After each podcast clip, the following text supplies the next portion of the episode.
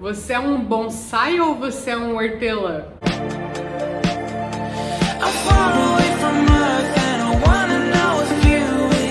Meu Deus, Bruna, ficou louca da cabeça o que, que você está falando.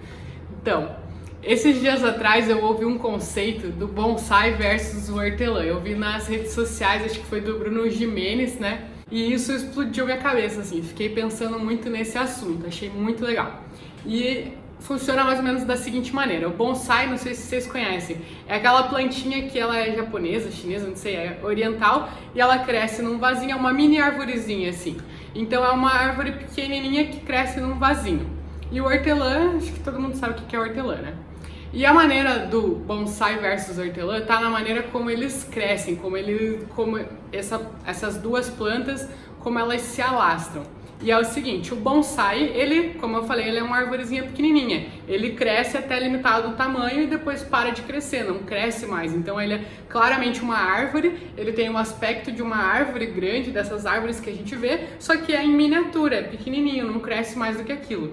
E o hortelã, quando você planta o hortelã, ele se alastra. Se você colocar num, numa terra fértil ali, ele vai e vai e não para de crescer até quando puder.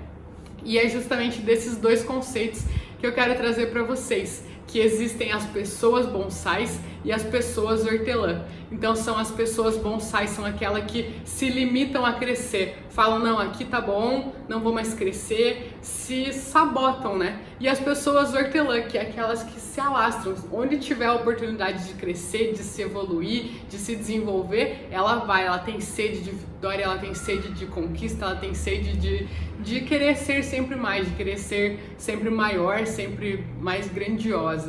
E justamente nos relacionamentos não é diferente, né? Eles tratam muito desse conceito do empreendedorismo, do desenvolvimento pessoal, só que eu, eu consegui relacionar muito com os relacionamentos, que a gente trata os nossos relacionamentos também como um relacionamento bonsai ou um relacionamento hortelã.